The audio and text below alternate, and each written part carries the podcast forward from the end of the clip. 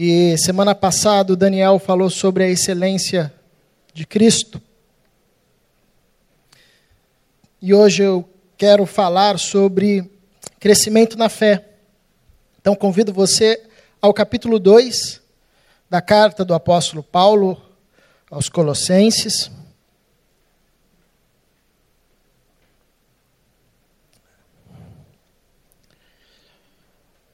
A partir do verso 1 até o verso 7.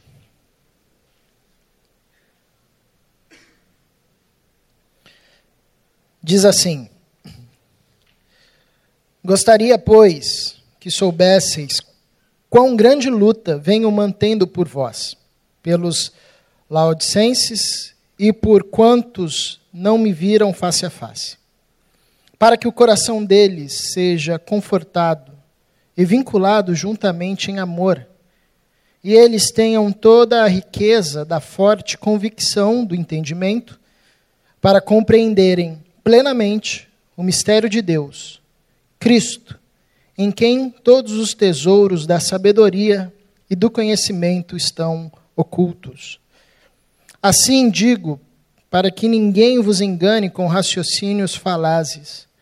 Pois, embora ausente quanto ao corpo, contudo em espírito estou convosco, alegrando-me e verificando a vossa boa ordem e a firmeza da vossa fé em Cristo. Ora, como recebeste Cristo Jesus, o Senhor, assim andai nele, nele ratificados e edificados e confirmados na fé tal como fostes instruídos, crescendo em ações de graça. Paizinho, mais uma vez, diante da tua palavra, rogamos que o teu Santo Espírito ilumine a nossa mente, fazendo-nos compreender a tua verdade, trazendo o alimento do qual necessitamos, confrontando as áreas em nossa vida que necessitam de confronto, consolando-nos onde necessitamos de consolo, encorajando-nos onde necessitamos de encorajamento. Nós cremos que a tua palavra é viva, nós cremos que a tua palavra tem o poder de destruir falsos argumentos e lógicas que por vezes nos conduzem ao caminho equivocado. Pedimos nessa manhã mais uma vez que o teu Santo Espírito fale ao nosso coração que tudo que vier de ti frutifique, frutifique, cresça, gere frutos. E o que não vier de ti for devaneio humano, que isso seja esquecido, seja como palha lançada ao fogo. Para a tua glória, Senhor, para que a vida do Cristo e a obra da salvação seja operosa em nós e continue a gerar em nós a vida, a semelhança do nosso Mestre Jesus, Jesus de Nazaré. No nome dele que oramos, confiados e agradecidos por tudo que o Senhor tem feito. Amém.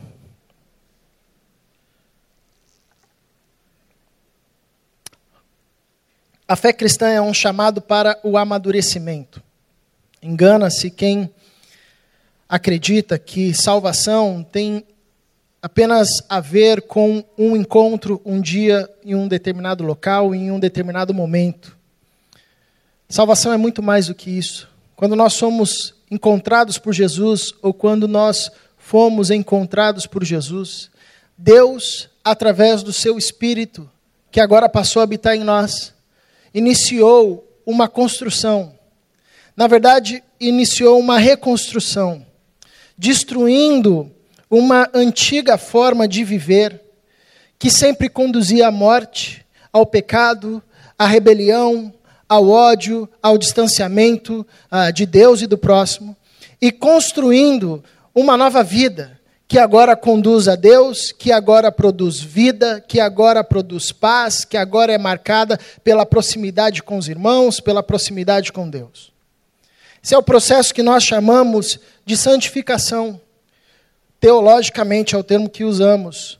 Ou também usamos ah, o termo de amadurecimento na fé crescer na fé. A fé cristã é um chamado para o crescimento, para o amadurecimento. E quando nós afirmamos isso, nós também estamos afirmando ah, em conjunto que é possível ser salvo, porém não amadurecer, porém não crescer. É possível caminhar com Cristo, é possível fazer parte da igreja do Cristo, porém não amadurecer na fé. E isso é uma tristeza. É como na vida, mais ou menos, guardadas as devidas proporções, a gente cresce. Isso não significa que a gente amadurece.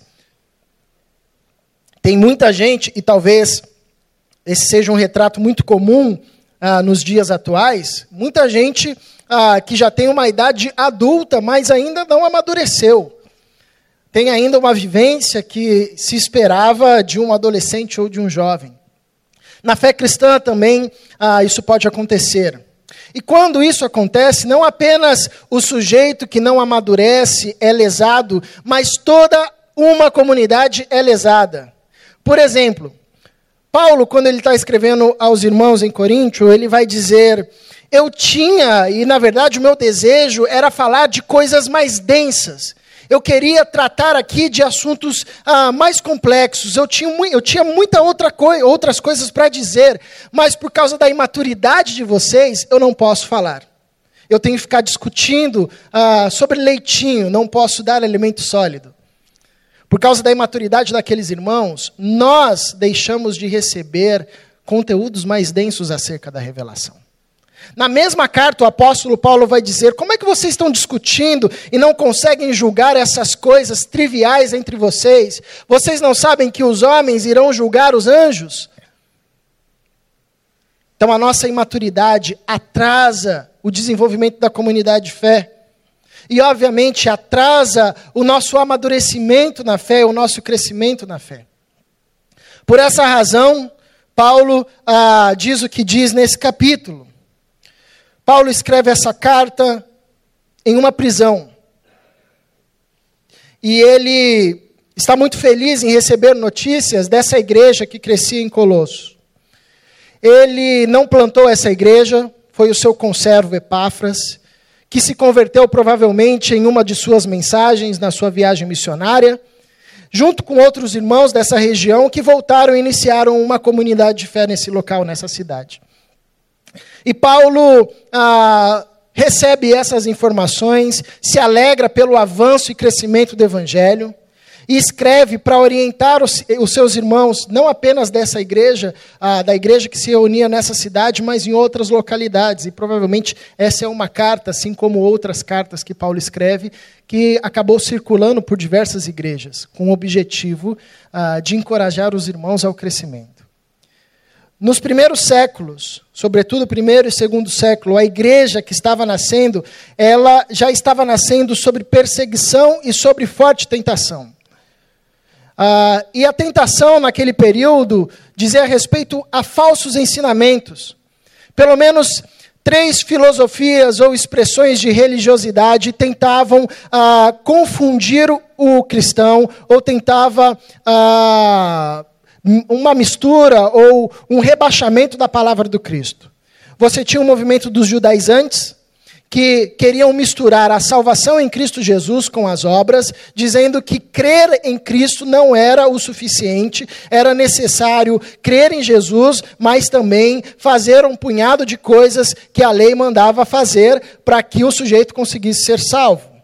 Paulo escreve principalmente a carta de Gálatas voltada para esse público, para combater essa heresia.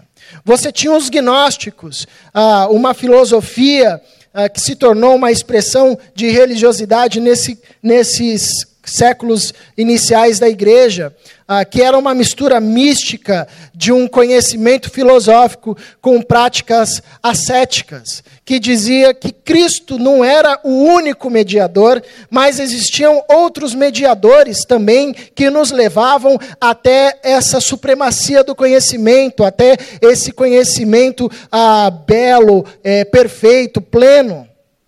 Uma mistura da filosofia platônica com ah, o misticismo da época.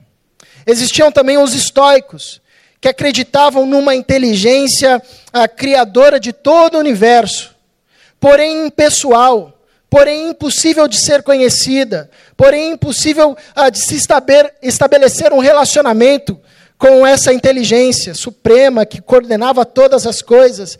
Por isso cabia ao homem apenas contemplar a natureza, ou contemplar a ordem do cosmos, ou contemplar a lógica por detrás do universo. Paulo escreve algumas cartas, ah, em todas elas, quase em todas elas, ele vai contrapor esses falsos ensinamentos, e nós vemos esse conteúdo aqui também em Colossenses. É por isso que no capítulo 1 ele começa afirmando o seu objetivo, que é o objetivo central da carta, destacar a supremacia do Cristo acima de todas as coisas. Destacar a excelência do Cristo sobre tudo, sobre todos. Destacar o Cristo como a expressão de Deus, a expressão palpável, real, histórica, visível, eterna de Deus entre os homens, revelada entre os homens.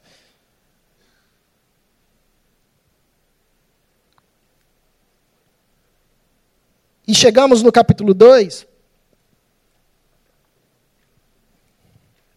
onde o apóstolo encoraja esses irmãos a fugirem do erro, centrando o seu conhecimento em Cristo,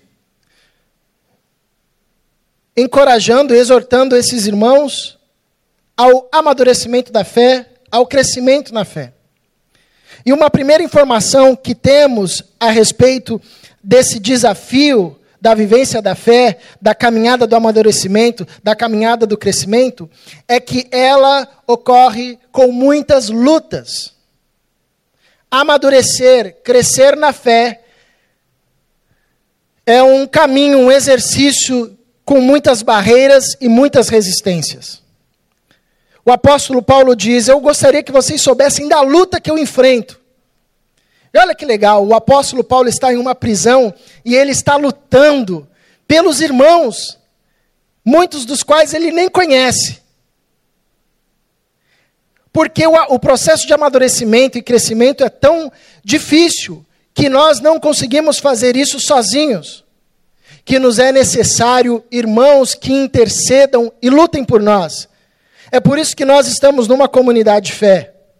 E aqui Paulo faz como Jesus fez com seus discípulos. Jesus, certo momento, virou para Pedro e disse: Pedro, Satanás pediu para peneirá-lo hoje. Ele veio com tudo para cima de você, mas eu intercedi, eu orei, eu lutei por você. E você vai cair, mas você vai levantar. Eu não vou permitir que você sucumba diante das tentações do inimigo. Paulo assim como outros apóstolos, mantinham uma vida constante de intercessão pelos irmãos, porque eles sabiam que salvação ah, e a operosidade da salvação em nós tinha o projeto e tem o projeto de gerar uma nova vida, e isso não é fácil, essa nova vida encontra a todo instante resistências internas e externas. Nós somos apegados ao nosso velho homem, nós somos viciados nas nossas práticas pecaminosas. Nós, por vezes, falamos algo com os lábios, mas o nosso coração, ele, ele caminha numa outra direção. Nós encontramos as lutas e tentações externas a nós também. Nós encontramos limitações físicas, cansaço, preguiça, fadiga nós encontramos limitações espirituais, falta de fé, falta de perseverança, falta de comunhão. Então o apóstolo Paulo inicia, inicia o, seu, o seu encorajamento aos irmãos, falando: Eu luto por vocês, vocês não estão sozinhos, vocês não irão amadurecer sozinhos. É necessário estarmos no ambiente da comunidade, é, é necessário sermos alvo da intercessão de alguém, é necessário intercedermos uns pelos outros para que, para que cresçamos em fé, para que cresçamos na fé. E se você olhar o final do capítulo 1, o apóstolo Paulo, ele diz que ele agoniza. Ele agoniza. Ele luta mesmo. Ele exerce a sua energia nisso. Provavelmente revelando que ele, ao orar e ao interceder, ah, enfrentava resistências infernais. No livro de Gálatas, Paulo diz: Eu sofro, eu sinto dores como dores de parto, para que o caráter de Cristo seja formado em vós. Olha a intensidade que é esse processo de amadurecimento na fé. Por isso, nós não conseguimos amadurecer na fé sozinhos. É por isso que nós fomos e somos inseridos numa comunidade de fé. Nós conseguimos ver um culto à distância, nós conseguimos louvar sozinhos, nós conseguimos orar sozinhos, mas crescer e amadurecer na fé só é possível na comunhão e na comunidade. Porque é ali que nós desfrutamos do benefício da comunidade, ou dos benefícios da comunidade. Quais são esses benefícios? Gente que luta por nós. Já pensou você ter receber uma carta igual essa aqui do apóstolo Paulo dizendo: "Eu estou lutando por você, hein, irmão? Estou intercedendo, eu estou perdendo peso por causa das madrugadas que eu passo acordado orando por você. Eu estou jejuando por você. Eu sei das tentações que você está passando, eu sei das lutas que você está enfrentando, e eu estou orando por você. Eu estou lutando por você. Quão encorajador é isso? Imagina que bênção é ser esse instrumento na vida de um irmão. Agora imagina uma comunidade de irmãos e irmãs que tem essa consciência. Não é bom quando a gente inesperadamente sente uma mão no nosso ombro e quando a gente vira é uma pessoa X que às vezes a gente nem conhece e diz: Olha, não sei porquê, mas essa semana eu orei por você, hein? Orei por você. Orei, orei, orei, orei, orei. E aí você fala assim: essa semana foi a mais difícil da minha vida. E eu estou aqui em pé. Deve ser por causa das orações dessa irmã ou desse irmão. Amadurecer na fé, viver e crescer na fé, é um processo que se dá em meio de muitas lutas. E o primeiro ensinamento que nós aprendemos com o apóstolo Paulo é que nós não conseguimos fazer isso sozinhos. Necessitamos da comunhão, necessitamos da comunidade.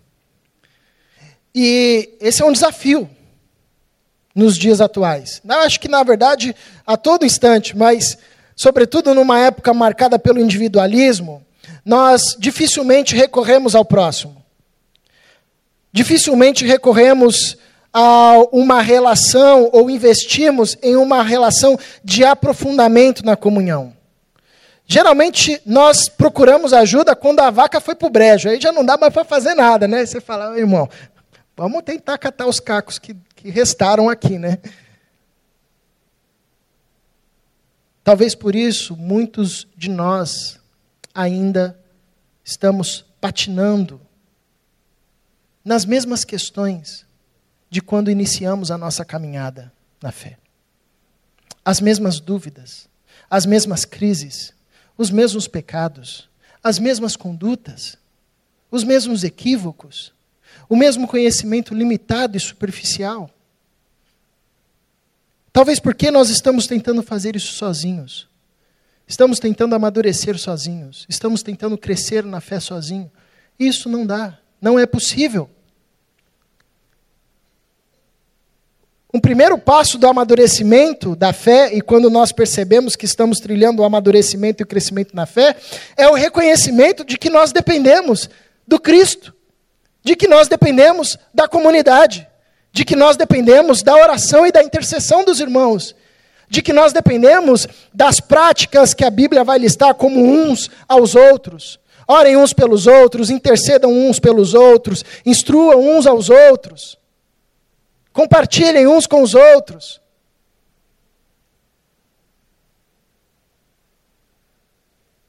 Então, nessa caminhada e nesse processo de crescimento espiritual, crescimento na fé, a comunidade se faz e a comunhão se faz essencial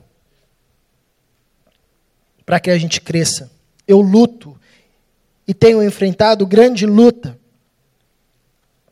por vós.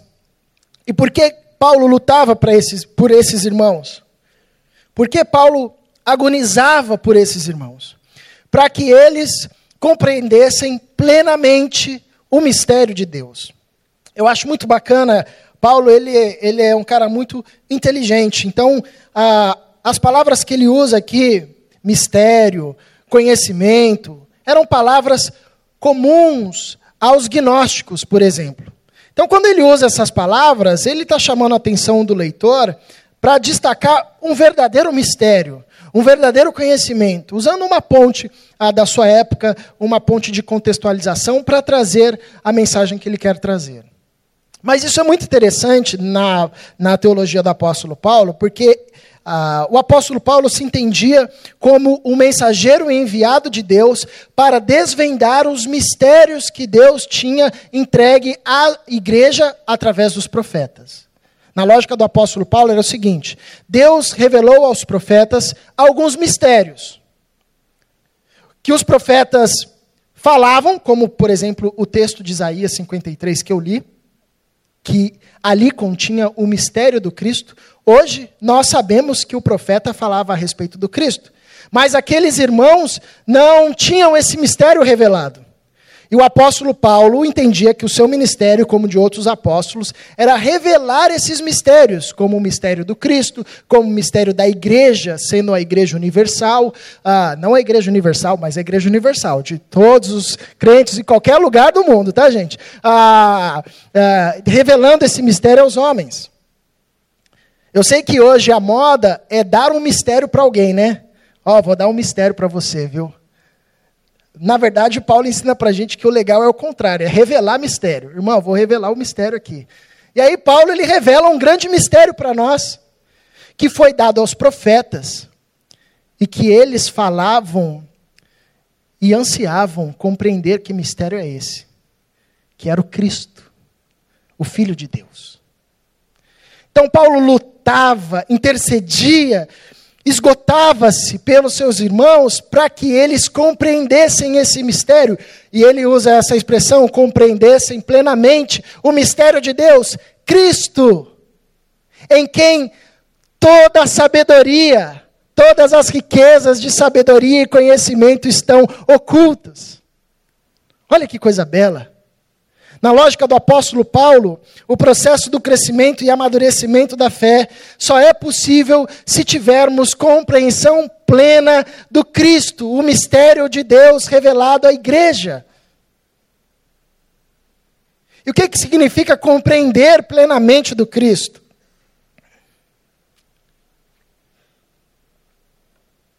É muito mais do que saber da história do Cristo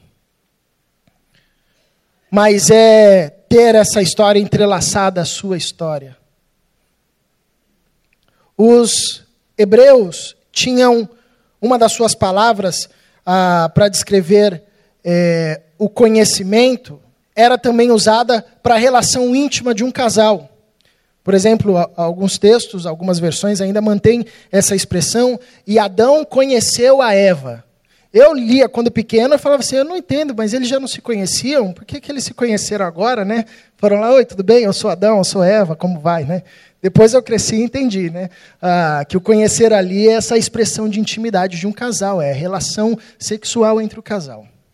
Essa mesma palavra usada na dimensão da relação conjugal, da relação humana, também era usada na expressão da relação de conhecimento com Deus, como, por exemplo, o profeta Oséias diz: prossigamos em conhecer o nosso Deus. Ele usa o mesmo, o mesmo verbo que é usado lá em Gênesis, nesse texto que eu citei.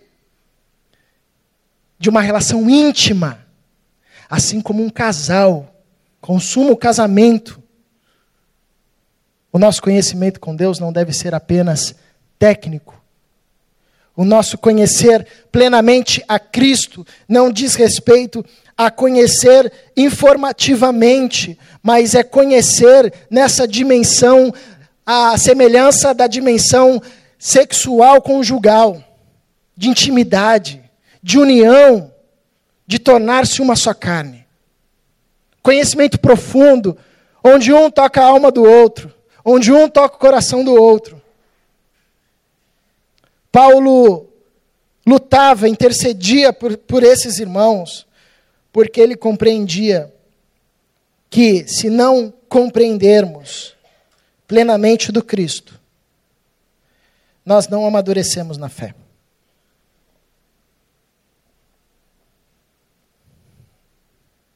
Cristo vira para a gente um personagem histórico, ou como os próprios gnósticos pregavam, um cara muito bacana, mas um cara dentre outros. Um intermediador dentre muitos. Por isso que Paulo marca esse ponto bem central na sua teologia. Cristo é o ápice da criação. Todas as coisas foram feitas por Ele. Ele é o cabeça de tudo. E Ele é o mistério de Deus revelado aos homens. E quando nós nos apropriamos desse mistério, quando nós somos encontrados por Cristo, Ele nos revela os tesouros da sabedoria e do conhecimento. Nós temos muitas questões a respeito de Deus, a respeito do mundo, a respeito do início, a respeito do fim, a respeito da nossa vida, a respeito dos nossos dilemas. E muitas filosofias e expressões religiosas se fazem tentando responder a isso. Nessa época não era diferente. E o apóstolo Paulo diz: Cristo, Cristo, em Cristo contém e nós conseguimos saber a resposta a todas essas questões. Quer saber quem é Deus? Olhe para Cristo. Ele disse: Eu e o Pai somos um. Quem vê a mim, vê ao Pai. Quer saber de onde você veio? Olha para o Cristo. Porque antes que existisse qualquer coisa, o sacrifício do Cristo já era conhecido na sua eficácia. Quer saber para onde nós vamos? Olha para o Cristo, porque Ele é o começo, Ele é o fim, Ele é o Alfa, Ele é o Ômega. Quer saber qual é o caminho? Olha para o Cristo, porque Ele é o caminho, Ele é a verdade, Ele é a vida. Quer saber como se vive? Olha para o Cristo. Quer saber como se lida com o próximo? Olha para o Cristo. Quer saber, quer saber como, se lidar, como lidar com seus dilemas? Olha para o Cristo. Em Cristo estão contidas. Nós temos em Cristo todos os tesouros da sabedoria e do conhecimento. Então, o apóstolo Paulo nos revela que o processo de amadurecimento se faz em comunhão e em comunidade, lutando uns pelos outros. Se faz tendo Cristo por centro. E se faz na fé e a partir da fé. No verso 6 ele disse: Ora, como recebestes Cristo Jesus, o Senhor, assim andai nele. Essa é uma expressão muito repetida por Paulo nas suas cartas. Andem, andem no Espírito, que é a ideia de permanecer, de andar continuamente, viver constantemente no Cristo, em Cristo, pelo Cristo e para o Cristo. E aqui é interessante porque ele diz: Ora, como recebestes Cristo Jesus? E aí nós nos perguntamos: como é que esses irmãos receberam a Cristo Jesus? Pela fé, porque é a única forma de recebermos o Cristo, pela fé. Então, se vocês receberam o Cristo pela fé, assim andem nele, pela fé. Confiados que vocês estão enraizados, radicados nele, enraizados no Cristo, edificados e confirmados. E aqui é muito interessante porque é uma construção de progresso, né? Raiz, edificação, confirmação. Que é a lógica do apóstolo Paulo.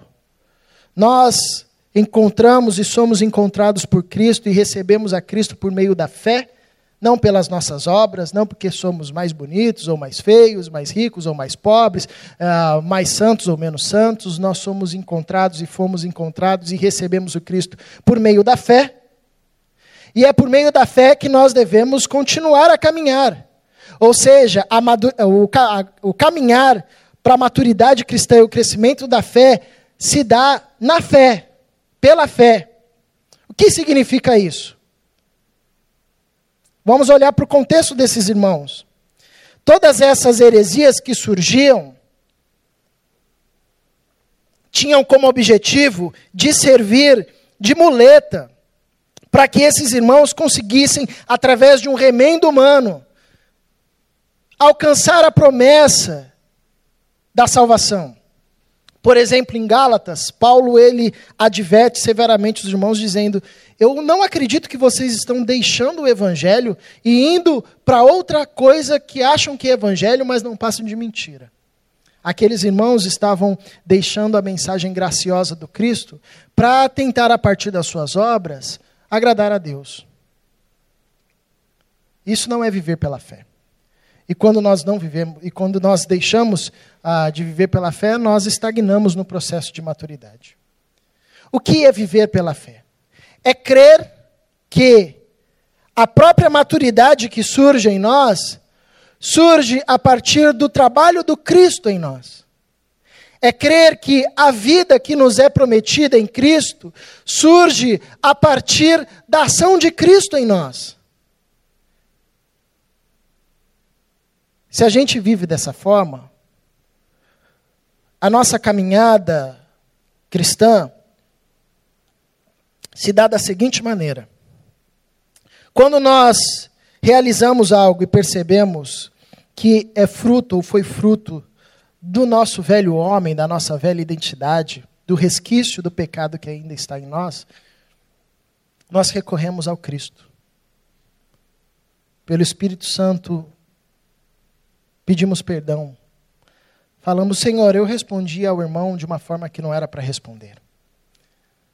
Não é assim que o Senhor me chamou a viver. Ou, Senhor, eu fiz um negócio de um jeito que não era para ser daquele jeito. Ou, Senhor, eu nutri tipo de pensamentos que são pensamentos de morte. Transforma a minha mente, transforma o meu viver. Quando nós percebemos que acertamos e agimos acertadamente com o irmão, num projeto, com a nossa própria consciência, nós agradecemos ao Pai, nós agradecemos ao Cristo, dizendo: Senhor, que bacana poder experimentar da sua vida em mim, porque se fosse em outro tempo eu tinha respondido esse irmão com um soco na cara. Mas eu não sei o que aconteceu. Meu coração foi tomado de amor. Isso não veio de mim. Isso é o Senhor trabalhando em mim. Louvado seja o teu nome. Continue a agir assim, Senhor. Continue a trabalhar assim. Isso faria com que a gente vivesse orando a todo instante, quer seja suplicando ao Pai para que a vida de Cristo, o Espírito de Cristo, opere cada vez mais em nós, ou glorificando ao Pai e agradecendo ao Pai pela vida do Cristo que está florescendo em nós. Reconhecendo que o nosso esforço, ele só é válido se for a partir do Cristo.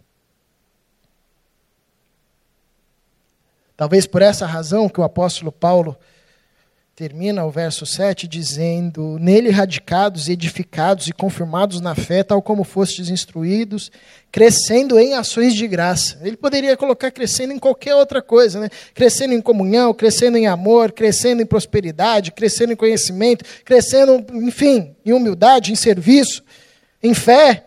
Ele diz crescendo em ações de graça. Eu acredito, a partir dessa imagem, que ele cria com as suas palavras, que ação de, as ações de graça, de graça se tornam a consequência dessa percepção. Eu estou enraizado no Cristo. E por que eu estou enraizado no Cristo? A vida do Cristo passa por mim. E ao passar por mim, edifica uma nova vida. E quanto mais esse caminho da raiz e da seiva que passa por todos os galhos não tiver impedimento, mais vistoso vai ser o fruto e a confirmação da fé. E quando isso acontece, a única coisa que a gente consegue fazer é dar graças ao Pai, dizendo: Senhor, eu achava que era impossível responder dessa forma. Eu achava que era impossível ter esses pensamentos. Eu achava que era impossível viver nessa fé. Eu achava que era impossível entender isso. Eu achava que era impossível viver de tal forma. Mas isso está acontecendo. Não por mim, mas porque o Senhor me enraizou no Cristo. A vida do Cristo agora passa por mim, edifica uma nova vida em mim e confirma diariamente esse novo viver.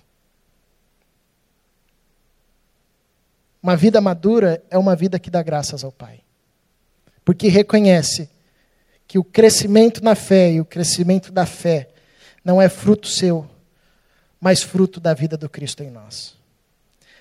Então, Paulo nos ensina que crescer na fé é um processo que deve ser comunitário, orando uns pelos outros, intercedendo uns pelos outros, instruindo uns aos outros. Não crescemos sozinhos, não amadurecemos sozinhos. É um processo e uma caminhada que se dá centrada no Cristo, conhecendo Cristo, quer seja na sua revelação, quer seja na experiência íntima com Cristo, onde Ele nos revela e nos concede resposta para as nossas angústias e questionamentos. Porque diferente dos deuses, do Deus ou da ideia a, universal dos estoicos, impessoal, Cristo é pessoal. Fala com a gente, trabalha no nosso coração, nos confronta, nos consola se faz presente ao nosso lado, se revela a nós, quer seja de forma sobrenatural, quer seja de forma amorosa e simples, carinhosa, como o afago de um irmão. Cristo é pessoal. E a maturidade culmina numa vida cheia de fé, e uma vida cheia de fé culmina num ser humano grato a Deus. Que o Senhor nos conduza nessa caminhada e que tenhamos na comunidade de fé irmãos e irmãs que lutem por nós. E que, centrados em Cristo, enraizados em Cristo, vejamos ser construído em nós um viver à semelhança de Jesus Cristo de Nazaré, e isso coloque nos nossos lábios sempre ações de graças. Convido você a ter um tempo de oração.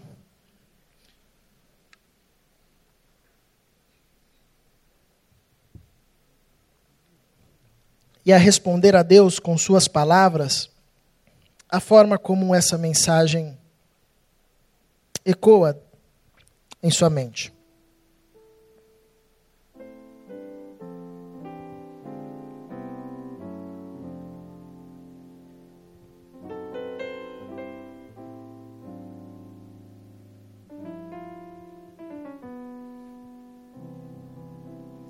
Obrigado, Senhor por essa celebração. Até aqui o Senhor nos tem falado ao coração.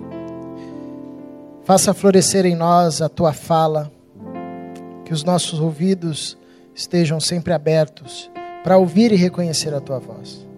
Conduza-nos como igreja, conduza-nos pessoalmente como discípulos de Cristo à maturidade, à estatura do varão perfeito. Livra-nos de vivermos na imaturidade, de não crescermos na nossa fé. Ajuda-nos, pois nós não conseguimos pela nossa própria força e nem pelos nossos méritos. Que o Senhor nos acrescente as virtudes necessárias para o amadurecimento da nossa fé. Que o Teu Espírito faça-nos ser diligentes nessa caminhada e que encontremos na comunidade espaço para crescermos uns com os outros, auxiliando uns aos outros e sendo auxiliado uns pelos outros. Conduza-nos, faça de nós uma comunidade cada vez mais madura, faça de nós discípulos mais maduros na fé, que vivam na comunhão e em comunhão contigo e com o próximo. Que vivam centrados e enraizados em Cristo Jesus, conhecendo cada vez mais todos os mistérios, toda a sabedoria e todo o conhecimento contido no Cristo, quer seja sobre as coisas naturais ou sobrenaturais, quer seja sobre Deus, sobre o começo, sobre o fim, sobre o próximo, sobre a vida. Senhor nos dá sabedoria, pois habita em nós, no nosso meio, fala ao nosso coração, nos consola, nos confronta, nos encoraja. Continue a fazer isso por tua graça e nos conduzir à maturidade. E que sejamos crentes que vivem pela fé e que carregam nos lábios hino de louvor e gratidão por reconhecer que o fruto gerado em nós provém única e exclusivamente da obra de Cristo. Em nome de Jesus. Amém.